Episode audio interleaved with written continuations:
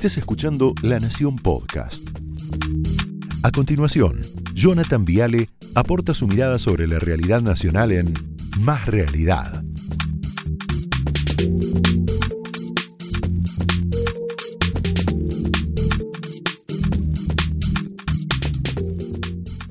Vamos a ver lo que sale de todo esto. No prometo nada. ¿Cómo andan? ¿Bien?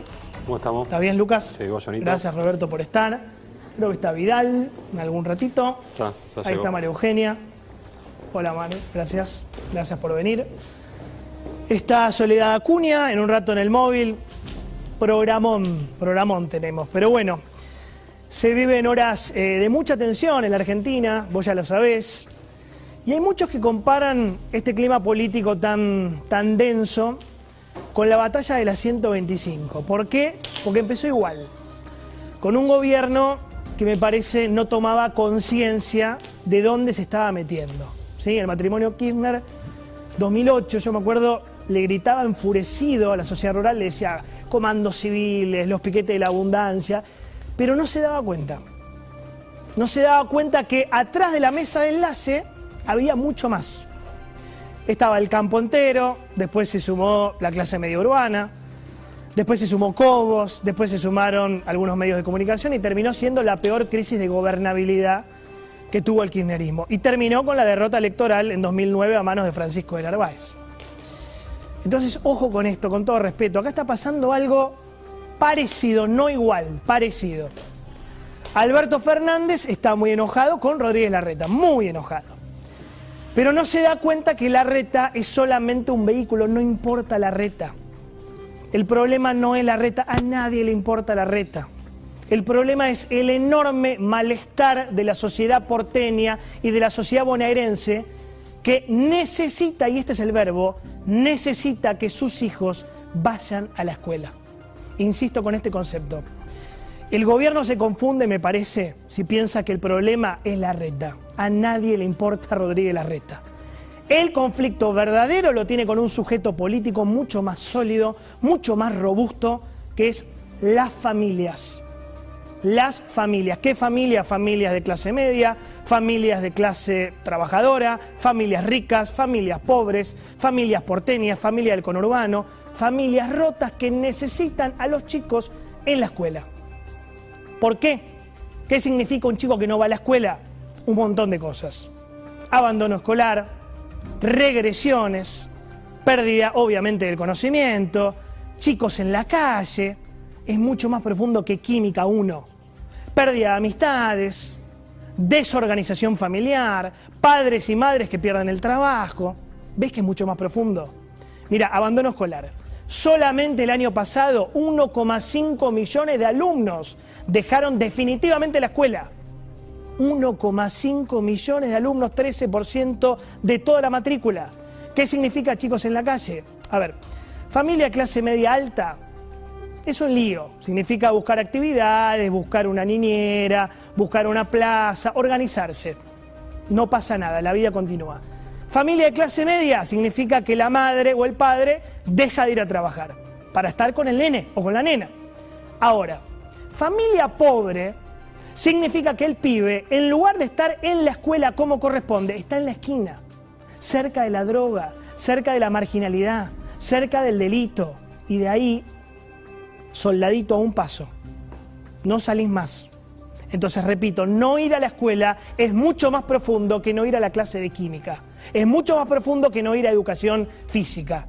La escuela en la Argentina se convirtió lamentablemente en una institución total que educa, que contiene, que alimenta, que abraza al chico, que lo saca de la calle. Digo lamentablemente porque no está para eso la escuela. La escuela se convirtió en un todo que le da amor, que le da reglas, que le da un ordenamiento psicoafectivo. La escuela en Argentina cumple una función total, una función educativa, una función social, una función psicológica y una función económica porque ordena la rutina familiar. Desconocer esto es desconocer cómo funciona la matriz social de Argentina. Este fin de semana yo veía, era como un meme, ¿no? Bastante gráfico en Twitter. Decía, se metió con los bares, zafó.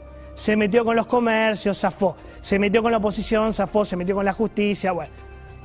Se metió con la mami del cole, están en el horno. ¿Qué significa este chiste? ¿Qué significa meterse con la mami en el cole? Significa haberse metido con lo más profundo de la organización familiar. Ahora, ¿en qué otra cosa esto se parece un poquito a la 125? La obstinación del presidente. ¿Qué pasó en 2008? Los ministros le advertían, yo me acuerdo a Néstor y a Cristina, que iban a chocar. Curiosamente me acuerdo que el más moderado era el entonces jefe de gabinete, un tal, ¿cómo se llamaba? Alberto Fernández. ¿Qué pasa ahora? Bueno, hay varios ministros que no están de acuerdo con cerrar las escuelas. De hecho, el caso más obvio es Nicolás Trota, el ministro de Educación, que la semana pasada dijo esto, la presencialidad cuidada es una prioridad. Clarito, Nicolás Trota. El mismo Ministerio de Educación publicó una estadística contundente. Mira, porcentaje de casos positivos sobre la población escolar, estudiantes y personal. Con asistencia presencial se contagiaron el 0,16% de los estudiantes y el 1,03% del personal docente y no docente. Entonces, la fuente de esto es Ministerio de Educación Nacional. Trota. Ahora, miren qué interesante esta frase que dijo el presidente. Escucha. A mí la rebelión no, ¿eh? A mí la rebelión no, ¿eh? En el Estado de Derecho las leyes se cumplen. ¿De acuerdo? El que está en desacuerdo con la ley, que vaya a la justicia y le diga a un juez que, que consiga que un juez diga que lo que yo hice está mal, no lo sé. Pero así, no. Bueno, lo primero es, ahí están los jueces que pedía el presidente, ¿no? No es uno, son tres, López Alfonsín, Perugini y Machiavelli. Ahí tenés tres jueces que pedía el presidente, Cámara de Apelaciones en lo contencioso administrativo de la ciudad autónoma, autónoma de Buenos Aires. Y lo segundo es, no es una rebelión. Presidente, con todo respeto y humildad, no es un capricho, no es una revolución. Ojalá que el presidente entienda que esto no es una lucha de poder. Nadie quiere lastimarlo, nadie quiere herirlo, nadie quiere voltearlo, nadie está disputando poder con usted, presidente. Es una necesidad.